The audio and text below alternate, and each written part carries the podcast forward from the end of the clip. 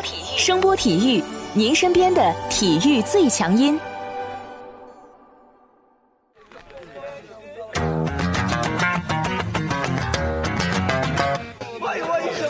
Yo, yo, it's boogie time？Come on, let's swing it, alright?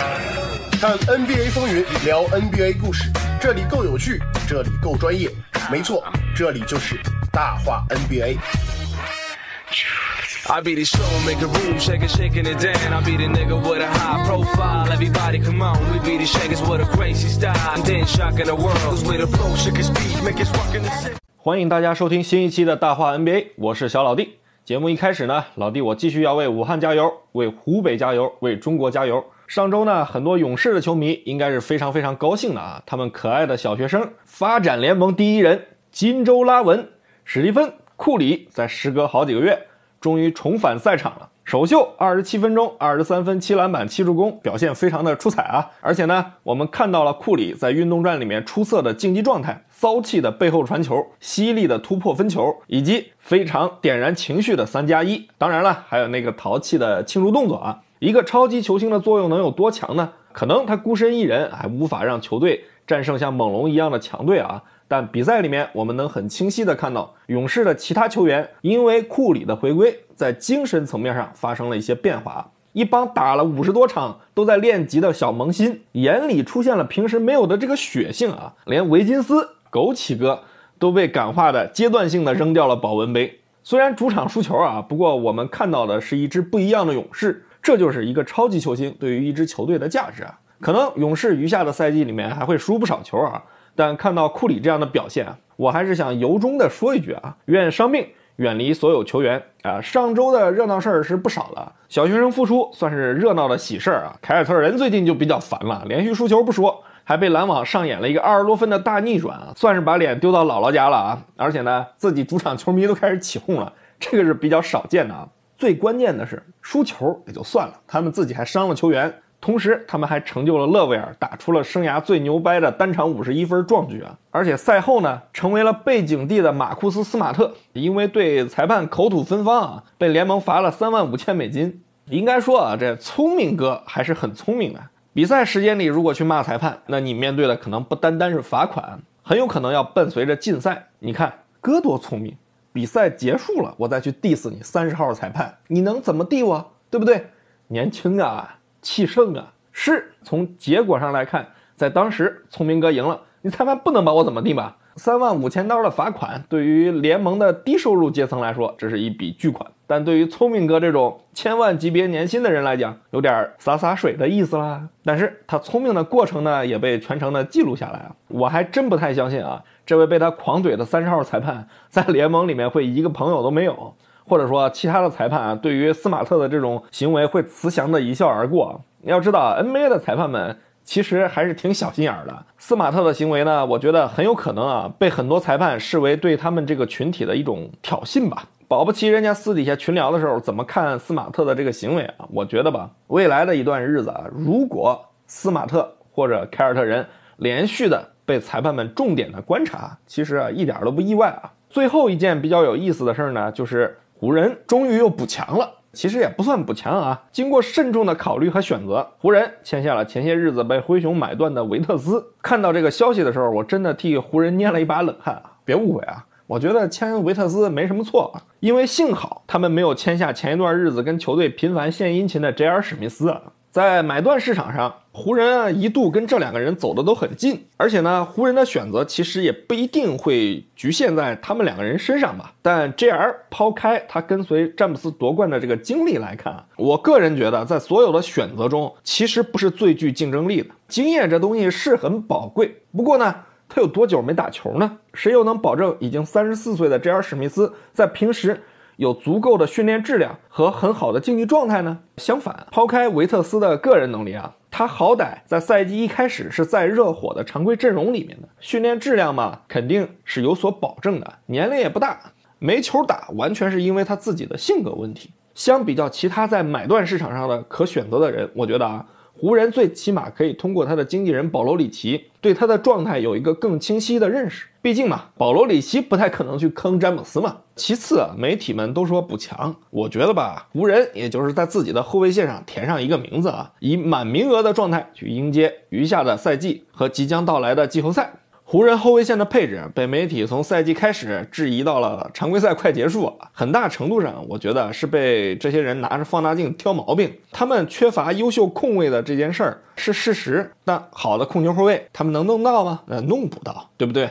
这问题咱们之前也说过，即使有来了，能不能跟詹姆斯产生很好的化学反应，那也是另外一回事儿。目前湖人光是上场能打球的后卫已经有五个了，补强，哼，我觉得啊。签维特斯，也就是花了几块钱买了张刮刮乐，他要跟波普、隆多、卡鲁索，甚至库克去争夺可能存在的上场时间啊！在我看来呢，对于湖人来讲啊，如果维特斯打得好，我中奖；要是没什么用，顶多我就把他当个陪练和饮水机管理员嘛。至于性格问题啊，说实在的，我觉得算了吧。湖人队内啊，腕儿大的球员不少，浓眉和詹姆斯就不说了啊，隆多、霍华德、丹尼格林。哪个不比这个维特斯在球场上名气大呀？签约也就这么回事了啊！聊完这些热闹事儿，咱们来看看上周的两场焦点的比赛啊。湖人对雄鹿，快船对火箭啊。上周其实焦点的比赛很多啊，比如猛龙对掘金，湖人与鹈鹕，雄鹿与热火，爵士与凯尔特人啊。之所以挑这两场球当焦点，湖人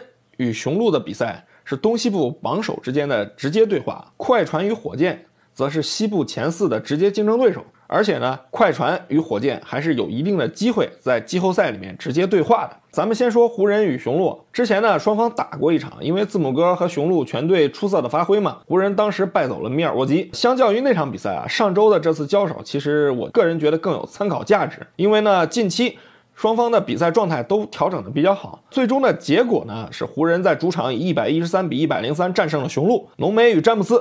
合砍了六十七分，字母哥虽然拿下了二十三分、十一篮板、六助攻的数据啊，但面对下半场犹如天神下凡一般的詹姆斯，希腊神兽呢确实略显逊色。从整场比赛来看啊，湖人通过自己阵容的高度和硬度，给字母哥和雄鹿摆出了一个铁桶大阵。首发的麦基和浓眉这对双塔，再加上詹姆斯这样的前场组合，兼具了高度和运动能力。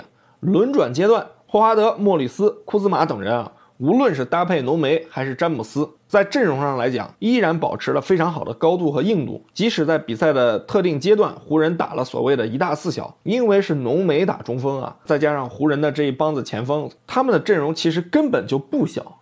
字母哥在第一节的上半段很快就连续砍下了十分啊，因为湖人一开始是想通过积极的前场篮板拼抢来减缓雄鹿推反击的速度，但从实际的效果上来看，我觉得一点用都没有啊。而且还让雄鹿很快的打出了自信心啊！沃格尔呢，其实反应很快，在首节就开始做出了调整。湖人呢，开始更加专注球队的退防，尽量去把雄鹿的进攻节奏拖进阵地战。雄鹿的特点呢，肯定是运动能力太好，反击的速度太快。而且呢，他们同样具备非常好的内线高度，但很不凑巧的是，在这场比赛的阵地战中啊，除了布鲁克·洛佩斯和马修斯以外啊，雄鹿在外线的手感比较差，其他球员一开始完全是属于一个冰凉的状态，导致了湖人可以对字母哥进行比较从容的围堵。虽然字母通过自己的出色个人能力啊，仍然能够得分，但显然啊，从整场比赛的角度上看，他与第一节开场那个阶段的轻松惬意相比啊，困难了很多。双方的比分呢，其实从第二节的中段开始就焦灼了起来。这种级别的比赛对抗呢，如果胜负的天平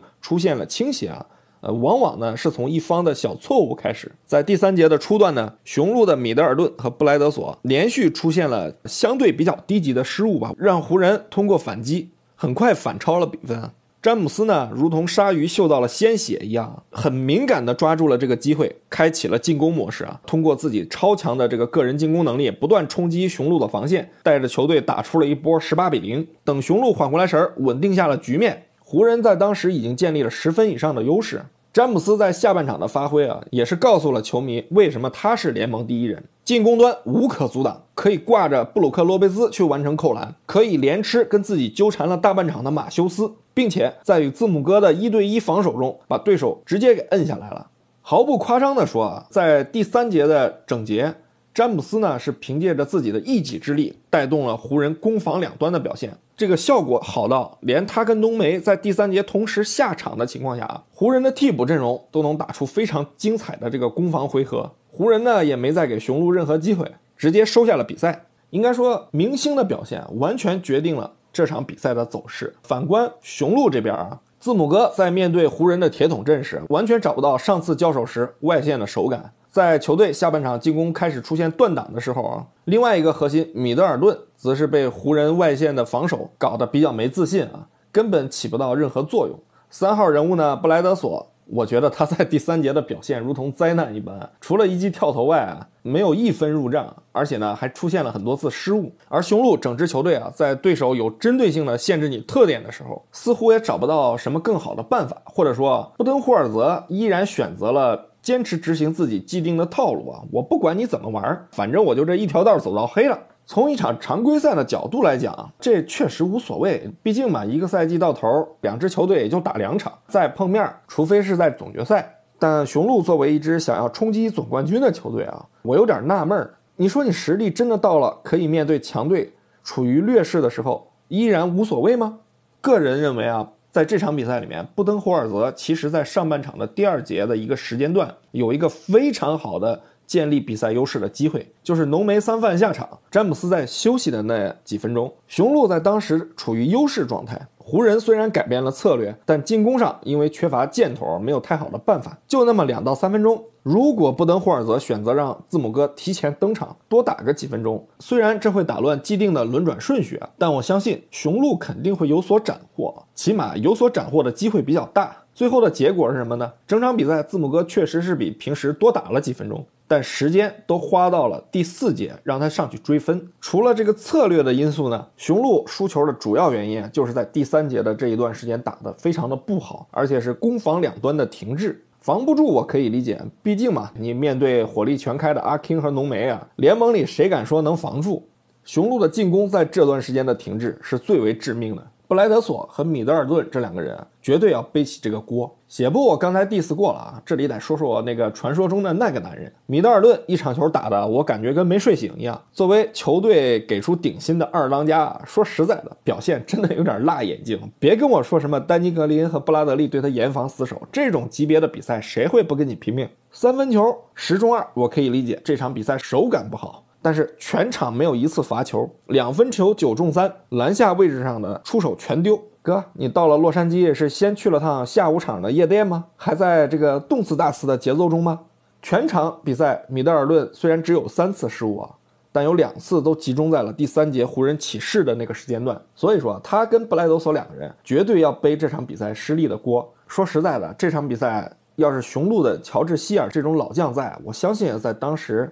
如果布登霍尔泽选择把他派上场去控一控当时的场面，可能形势会有所改观啊。但你没办法嘛，人家老哥这场比赛伤了。这场球呢，雄鹿发挥的不太好，是有状态的原因，但基本上也反映出了他们的一个真实实力啊。不是说我看不起这个东部第一战绩里嘛，这个或多或少其实是有点水分的。你就像米德尔顿一样，平时在东部真的大杀四方，虐菜跟砍瓜切菜一样。但真遇见了这些西部比较横的球队啊，其实啊，雄鹿的实力并没有大家想象的那么猛。湖人呢，也算是秀了一把自己高大阵容的威力吧。我觉得有点提前亮亮自己肌肉的意思啊。这两支球队啊，这个赛季能不能再见面也不知道啊。但我觉得他们回到自己的分区之后啊，其实还有很多工作要做。一场常规赛的胜负呢，确实不能说明一支球队在整个赛季的表现啊，或者说他们究竟在未来能够达到什么样的一个高度啊。但这种强强对话，在这个赛季的末期，特别是临近季后赛的状态，赢下比赛，对自己球队的这个气势的提振，我觉得是非常非常重要的。说完了湖人和雄鹿啊，咱们把目光转到快船与火箭的比赛。这场比赛呢，说实话，本来我是期待着一场精彩的攻防大战啊。球星们之间啊，上演着激情碰撞的阅读大片儿。谁知道这场球从火箭咣咣的打铁声开始，就被快船在攻防两端用犀利的表现给彻底打花了。一百二比一百零五的比分啊，完全不是双方在这场球里边真实的表现写照啊。在非垃圾时间里面，快船一度领先了三十分，整场比赛在第三节已经失去了悬念。火箭呢，这场球明显是不在状态啊。有的球迷肯定要说啊。是快船打得好才导致的，但这里我得杠一句啊，无论是核心球星的对比，再到双方阵容的这个深度差距啊，这场球都不应该呈现这种快船完全碾压火箭的情况啊。我之所以仍然愿意把这场球当做上周的一个焦点跟大家聊一聊，因为首先啊，快到季后赛了，因为一些原因，这个赛季的我们一期都没有说过，而且呢，很多球迷啊，因为转播的原因，可能球都没看几场。其次呢，快船通过这场球，不但跟湖人一样向联盟展示着他们强大的这个阵容深度啊，在秀肌肉，同时呢，也把德安东尼给钉到了耻辱柱上，把他的什么所谓的跑轰的外衣给扒得精光，也告诉了很多强队啊，在面对火箭的时候，我们是选择一个什么样的比赛方式？当然了，最后做点跟火箭相关的节目啊，也是上期节目我答应给那位患病的听众做的啊。单从这一场与快船的比赛来说，火箭是被洛杉矶新贵给锤得体无完肤啊！引以为傲的小个阵容被快船的五小和一大四小的阵容在攻防两端完全压制啊！这点不光是双方在常规时间的比分上的差距能够体现的，火箭的投篮命中率在整场比赛啊，就是包括垃圾时间有所回升的那段时间在内，他们命中率仍然只有可怜的百分之三十六点一，三分球命中率更是惨淡到只有百分之十六点七啊！而且十六点七的这个命中率是有水分的。为什么这么说？在第四节前的大部分时间里面，火箭的三分命中率是只有 百分之八左右的。但在这些夸张数据的背后啊，大家可以看看另外一些核心数据的对比。呃，双方的助攻数和抢断数其实是基本持平的啊，已经成为小人国的火箭。在篮板总数上面，其实并不太吃亏。篮板总数的比拼是火箭五十一比五十七落后。我相信细心的朋友肯定能指出来啊。火箭后场篮板虽然输了十二个，但他们在前场篮板方面，火箭是以十五比九领先的。而且从交易科温顿来到球队之后啊，火箭护框能力虽然出现下降，但篮板球这项数据里面，其实从这一段时间的比赛我们可以看到，他们并没有雪崩。抛开比赛的状态原因来看啊，这场球双方的差距显然是在阵容的深度的比拼上。快船有六个人得分上双，而且是建立在路威和保罗乔治这两个人相对比较低的出手数的基础上。火箭这边呢，只有威少和豪斯发挥相对正常一点，得了十七分的杰夫格林呢，虽然数据上看着不错啊，但完全是因为在第四节的垃圾时间里面刷了分儿。应该说啊，火箭这场球发挥是非常失常的。毕竟啊，前三节有超过三十六次的三分出手，不到百分之八的命中率，这个东西太奇葩了。我相信啊，就让他们的替补上来投，可能都不一定能投出这么凄惨的命中率啊。但整场比赛面对全队健康出战，同样摆出了小阵容的快船，我的直观感受是，火箭碰见了一个比自己更高大、个人能力更强，同时呢一样快。一样有侵略性的球队啊，而且呢，我头一次感觉到他们有一种无力感。哪怕前几个赛季他们在季后赛跟勇士死磕的时候，我都没有觉得火箭会有一种无力感。快船呢，在比赛的一开始，很快就发现了火箭的这个手感不佳的这个状态，他们的反应就是开始有针对性的去封哈登的左手放突破，同时呢，去收缩篮下。针对威少呢，快船采取的是拖慢比赛的节奏，啊，让你去形成低位的持球单打。然后呢，我通过局部的多防少来围你。对于火箭的角色球员，快船选择的是适度的放掉。应该说啊，这一招在本赛季很多球队都用过，但是呢，很多球队用过之后效果并不好。为什么呢？面对哈登和威斯布鲁克，很少有球队能够保持连续四十八分钟的防守执行力和防守强度去撕咬他们，去孤立这两个球星与队友的联系啊。但在这场比赛里面，快船在大部分的时间里面，我感觉他们是做到了。哈登呢，被贝弗利、莱昂纳德以及保罗·乔治三个顶级防守者，在外线打车轮战。全场呢，哈登十七投四中，三分球八投全失。更要命的什么呢？哈登的进攻不畅，不是体现在他投篮或者突破攻框的出手的那个时间点，是从哈登接球和运球、寻找进攻路线和空间的时候已经开始了。这在本赛季或者以往的赛季里面是极为少见的啊。另一位明星威斯布鲁克虽然凭借着个人的出色能力啊，打出了风采，但实际上他在远离篮筐的位置上。在这场比赛里面毫无威胁，即使是在篮下，也多次遭到了对手的围堵，拿下个两分，跟打了场 WWE 一样艰难。为队友创造得分的机会呢，也比平时难了很多。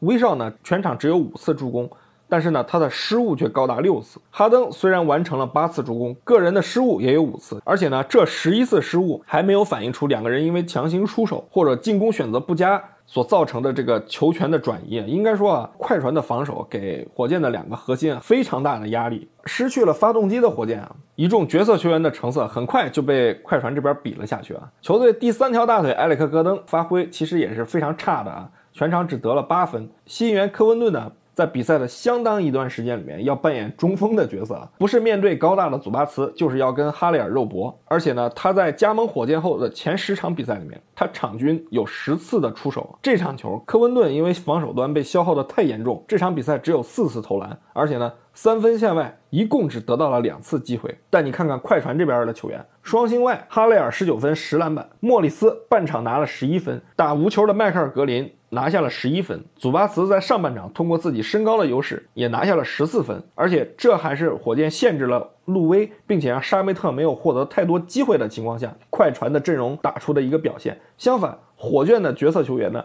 只能在双核陷入困境的时候，在三分线外干嘛呢？一字排开，等他们老大把球甩过来，然后一扔。应该说啊，快船的整支球队通过出色的外线防守和施压，不光压制了火箭的双核，还极大的压低了。火箭角色球员的效率，这些人除了戈登以外，基本上是不具备个人持球得分的能力的。在面对压力的时候，这些球员能力的不足完全暴露在了对手的面前。那最后导致的局面，火箭越不准，哈登和威少就越难受。第三节的一个镜头，我觉得很好的诠释了这一点。哈登呢在弧顶单挑路威，快船呢是没有夹击的。路威在被哈登过掉之后呢，从容的从哈登的右手位置往回追，篮下的祖巴茨呢。开始上前去挡哈登的行进路线，侧翼的保罗·乔治呢从底角包夹过来，哈登呢一下子就失去了三个好的传球路线。另一侧斜四十五度的贝弗利堵住了一条线路，莱昂纳德在另外一侧的底角封底角的路线，哈登在这个时刻就成了一个困手，在与祖巴茨找了身体对抗之后呢，球丢了，快船呢形成了反击。说到反击啊，这是火箭除了三分之外啊立命的另一个根本。从数据上看，这场球他们和快船在反击上的得分是旗鼓相当的。但从场上的实际情况上来看，他们糟糕的命中率啊，导致了快船获得了大量推转换的机会。虽然火箭的小阵容拥有比较出色的这个退防速度，但因为冲击篮筐失败，导致对手可能很轻易的去形成四到五人的快下。在这种情况下，火箭最多也就是四个人回防到位啊。即使对手没有在第一时间形成快攻得分，但在一至三秒内啊，快船在前场就可以形成四打三或者跟进后的五打四局面。火箭呢，有相当一部分的失分就发生在这个阵地战刚刚形成的阶段。我个人认为啊，问题还是出在进攻端，他们的进攻手段太少，导致对手太容易的去预测你会如何进攻。如果这个时候有人能够用一些其他的手段，比如中距离两分。在一段时间内去打出一个相对稳定的命中率，去减缓对手推进的速度，情况又会怎么样呢？这也是之前两个赛季啊，我一直在强调克里斯保罗对于火箭的重要性。这也是在卡佩拉走后啊，火箭在进攻端失去了一个重要的进攻方式，让他们的进攻过于的简单，对手太容易预测他们的行为。在哈登和威少发挥好的情况下，这个问题不会暴露，因为反正没人挡得住这俩哥们儿嘛。但你不可能天天都是元气满满的一天，总有打盹的时候。就像这场比赛，哈登手感不好，威少外面不敢投，你怎么办？除了进攻手段的问题啊，咱们再来看看火箭目前的这个阵容。已经去了老鹰的卡佩拉是有缺陷，但他是个效力很不错的内线终结点，能够提供质量非常好的挡拆。但是火箭为了去追求极致的运动能力、极致的投篮能力。选择了放弃卡佩拉，选择了功能跟其他球员完全重叠的科温顿。他们丢失的不光是一个篮下的护框者，还让哈登和威少减少了一个更容易发动进攻的手段，并且呢，可以让对手的内线因为你阵容上的畸形更容易找到错位的机会。这点呢，从祖巴茨上半场十四分的表现就完全可以看出来。即使大比分输掉了这场球，呃，我依然认为他们在面对强队的时候，仍然可以打出很高质量的比赛啊。比如他们之前面对阵容类似、防守能力同样出色的凯尔特人，火箭用他们的比赛方式去击溃了对手。威斯布鲁克的发挥让绿军心服口服。但是就像我刚才说的，威少和哈登不可能每一场比赛都如此火爆，不可能每一天登场都是元气满满的一天。当双核遇到困难的时候，球队怎么办？我现在呢看不出火箭有任何解决问题的方式，而且呢这种困难到了季后赛的翻战中，我觉得会更多的体现。我们都还记得在一七到一八赛季，火箭是怎么输掉与勇士的最后一场较量吧？进攻端他们现在真的缺乏手段和多样性。我相信火箭和哈登的球迷在心理上，总冠军或者分区冠军肯定是他们的底线，但以同样的方式连续几年去挑战不断变化的对手啊，我不知道这算是对极致的一种追求，还是这支球队目前的一种执拗。看着他们现在目前的核心阵容，真的啊，除了把保罗换成了威少，其他位置上其实是在不断退步的。最早火箭有谁？阿里扎和巴莫特啊，现在呢换成了豪斯和科温顿。小里弗斯以及戈登这两年，说实话，球上没什么长进，年龄和状态呢有点下滑的意思。豪斯呢是这两个赛季的老面孔，能力啊其实也就那么回事儿，不然也不会长期趴在这个发展联盟。而且去年季后赛他打成什么样，大家也都看见了。塔克呢又老了一岁，而且一旦他出现伤病，火箭的防守体系就可能面临崩溃。只有科温顿和麦克勒莫啊，我觉得在这个赛季的算是火箭阵容上的一个增长点，但。代价是他们少了一个正经的中锋啊，内线里面能用的人是谁呢？钱德勒年事已高，打不了。哈尔滕施泰因，德国小哥啊，现在在发展联盟呢，我都快忘了有这么一号人了。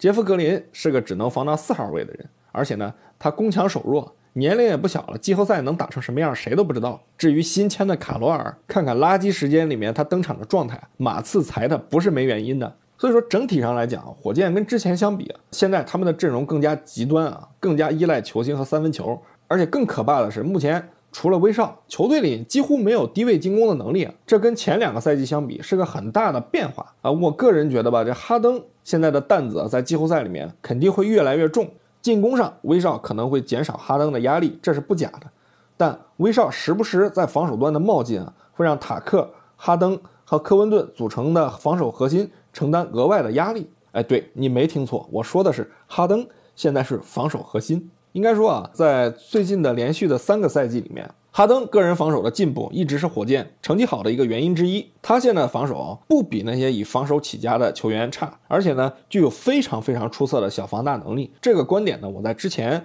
关于火箭的节目里面也专门聊过，这里就不再多说了。而且呢，很多数据网站上都有很直观的拼抢和防守数据做支持。目前火箭在失去正印中锋之后，防守对方大个的主要压力基本上是集中在这三个人身上。主要的两个苦力肯定是科温顿和塔克，但火箭是玩无限换防的。塔克作为防线上最硬实的盾，现在往往要承担去防对方箭头人物的任务啊。比如这场与快船的比赛，他经常要去防莱昂纳德。可以预见的是啊，这种情况一旦进入季后赛会越来越多。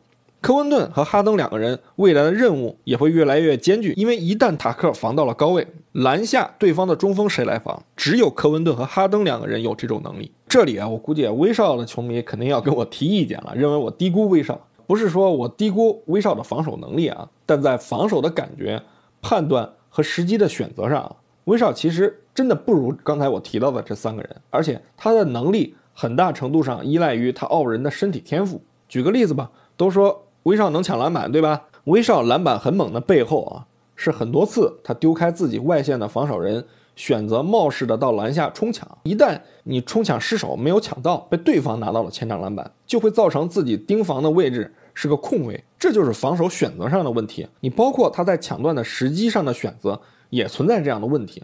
所以我觉得啊，火箭的防守核心这三个人，余下的赛季里肯定是越打越累。那么对于哈登这个核心的消耗。肯定也会越来越严重。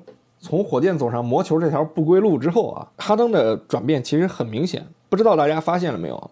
他现在很少扣篮了，是不错。他在比赛里仍然有很多的身体对抗，但现在的哈登真的是惜扣如金啊！我觉得这是他对自己在球队的位置啊有一个很清晰的认识，开始注重去保护自己的身体。不然你一般人根本承受不了这种强度的使用。哈登在过去的四个赛季里面。只有一个赛季的出场时间没有超过三十六分钟。本赛季呢，以三十六点七分钟的出场时间，目前位列全联盟第二。这个出场时间到了季后赛，我相信会跟往年一样，直接飙升到四十二分钟左右，甚至四十二分钟以上。如此高强度的使用，已经连续出现在了哈登身上好几个赛季。过去两个赛季的季后赛，哈登经常会出现阶段性的低潮。我个人觉得啊，这跟火箭对他的过度使用是有直接关系的。那罪魁祸首是谁呢？德安东尼没跑嘛，对不对？至于火箭其他位置上的阵容，真的我觉得跟过去两个赛季根本没有本质上的区别，而且呢还有倒退的迹象，这也是这个赛季常规赛里面火箭经常无故翻车的一个根本原因。而造成这一原因的根源，其实就是他们那孙子总经理嘛，对不对？这几年一顿乱搞，把球队的框架搞得头重脚轻，成了联盟里的一个异类啊。说到这里呢，我觉得还是有必要聊聊这个人的啊。呃，因为这个孙子才造成了 NBA 与咱们国家目前比较不可调和的一个矛盾，导致了球迷看不到火箭的比赛。其实火箭这个赛季能聊的东西很多，但没办法，拜他所赐，我们也没办法。今天呢，既然咱们说火箭了，我就斗胆的聊一聊对于这孙子的一些看法啊。在赛季初，很多听众都在问我啊，这孙子惹的事儿怎么能解决？什么时候能解决？讲道理啊，牵扯到国家利益和尊严了，你说怎么解决？对不对吗？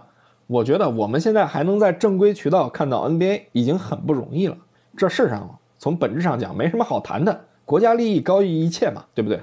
我们作为球迷其实还好，你看看那些在 NBA 相关行业的从业者，他们不比我们这些普通球迷烦躁吗？我们顶多是看不了比赛。你看看腾讯，你看看腾讯那些女主播，你看看腾讯的那些解说嘉宾，对不对吗？原来一周星期一到星期天都不带停的，现在恨不得一个礼拜露一次面儿。人家不烦躁吗？这件事儿原本是有机会在很早的时候就能解决掉的，但亚当·肖华啊，这个光头佬自己和稀泥没和好，反而让这个事儿变成了一个大型的外国民间机构的官方发声，直接让这件事儿升级了。这也让这件事儿的性质完全变了。现在呢，咱们中国球迷肯定都关心何时 NBA 能给我们道歉，火箭什么时候能炒了那孙子，让我们这些球迷能正常的看登哥和威少的比赛啊？